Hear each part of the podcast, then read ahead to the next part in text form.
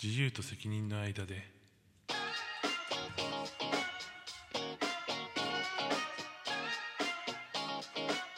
皆さんこんにちはヒデです。このチャンネルでは日替わりで私ヒデの好きなものについてお話ししています。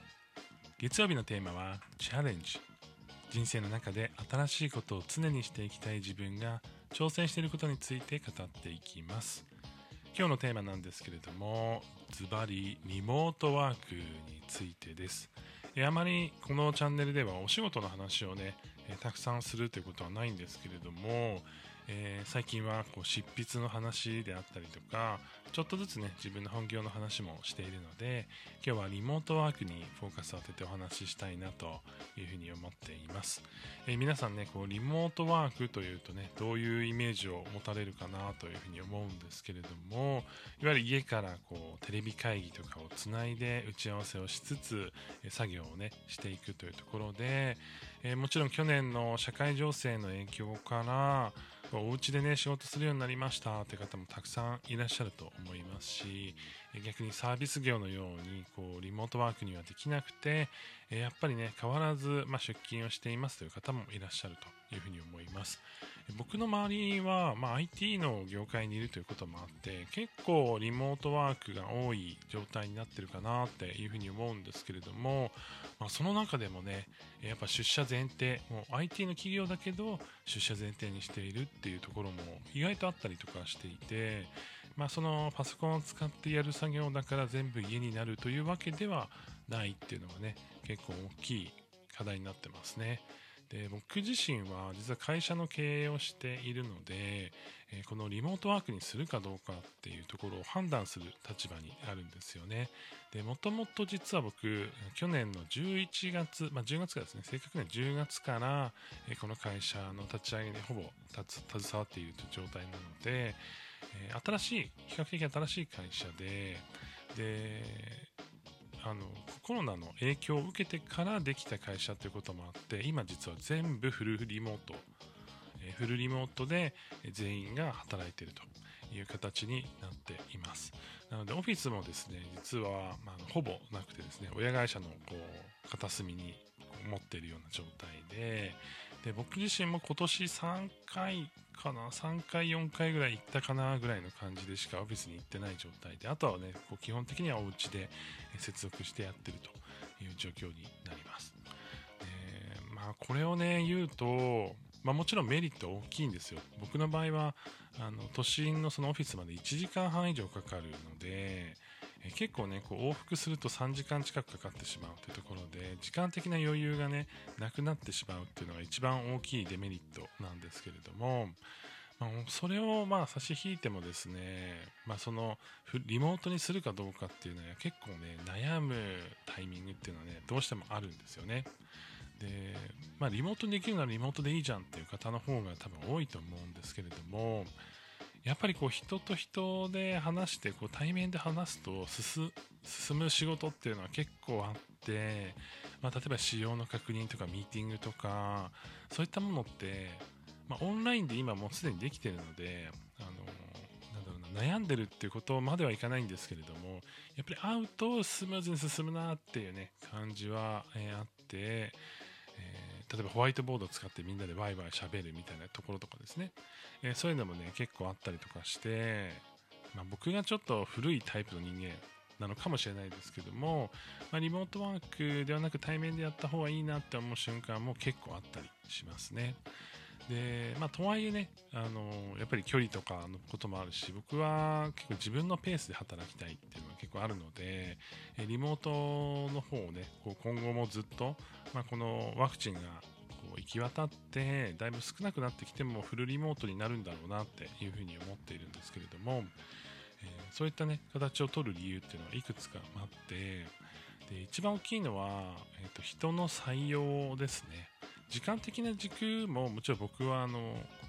うなんメリットとして感じてるんですけどやっぱりその都心にいない人会社が都心なんですけども都心にいない人例えば今いるメンバーは福岡にいたりしますけれども、えー、まあ、そういった、まあ、その他の地域にいる人を採用したりとか、えー、例えば僕自身もあのまあ、やろうと思えばですけれども、えー、急に沖縄に移住して仕事することもできたりするわけですよね。えー、そういった形でその距離関係なく採用ができることでその今いるメンバーが、まあ、僕も含めてですけれども、えー、その距離関係なく働く環境を、え作っていけるっていうのはいや結構今この話を聞いてる皆さんの中でいやそう言うてもそんなに、えー、離れた地域の人採用するの？みたいな話あると思いますけども意外とねこれすごく大きくてメリットが。結構その、えーと、募集とかかけたりとかいろんなそのつながりでお話をすると北海道のあのすごく素敵な会社さんで働いてる方とこう縁があって、え、そこと、まあ、一緒に提携してやるとか、え、なんだろうな今、えーと、神戸ですとかでフリーランスの方でもちょっと離れてる地域に住まれてる方とかも結構いたりとかして、ま、正直あの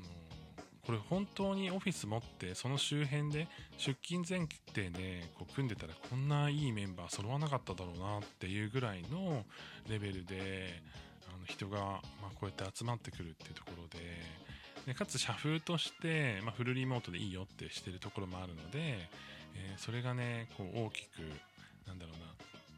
空気としてやっぱそういうのが好きな人とかそういう自由をねちゃんとこうはっきり意思表示できる人が集まってくるのでこっちもねやりやすいっていうところもあって、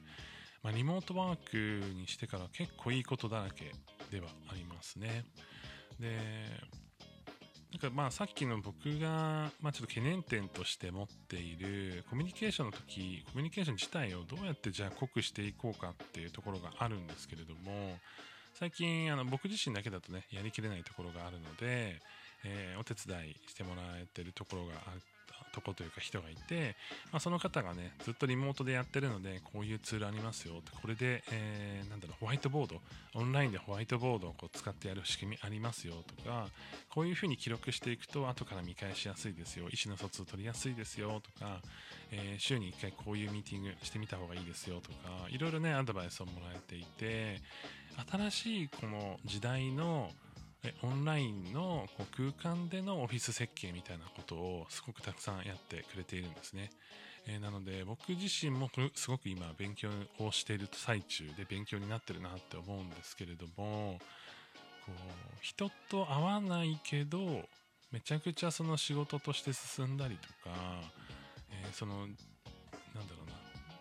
距離的な自由度とか住む場所の環境の自由度とか時間の使い方の自由度とその効率性っていうのをうまくこうバランスを取ったりうまく組み合わせたりする、えー、仕組みの中で、えー、判断ができるっていうのがちょっとずつ出来上がってきているので、えー、僕自身は今その、まあ、そこが今一番の仕事というかいかにこう人が増えてきた時にこううまくねこの仕事を回していくかっていうところを今考えているので、えー、そこがね今一番のチャレンジとして本業の方ではねやってるところかなというふうに思います、まあ、皆さんの中でも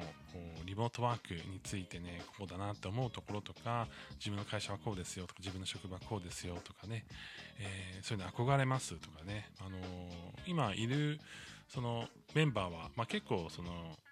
なんだろうな、まあ、移住してとかってメンバーもいますし僕なんかはワーケーションみたいな感じで他の地域で働きつつ、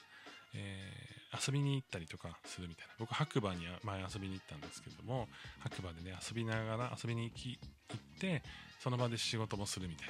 な感じの、えー、リモートワークもしていてそれも結構うまくやれてたのであの正直ねそういうなんか定住移住みたいな自由度だけじゃなくてなんか気分転換にどこかに行くみたいな自由度も作れたりとかするのでそういうのもね推奨していきたいなっていうふうに思っています、え本日はねこの自分の会社のそのリモートワークの話をさせてもらったんですけども、まあ、ぜひねこういうリモートワークいいよねとか、えー、近くにねこういうアイデアでこうリモートワークものなんだろうなとか、えー、そういうのをこうやってる会社あるよみたいなのあったらね、ぜひ教えてください。えー、最後まで聞いていただきましてありがとうございました。よかったら他の収録も聞いていただけたら嬉しいです。それでは皆さん良い一日をお過ごしください。ひねでした。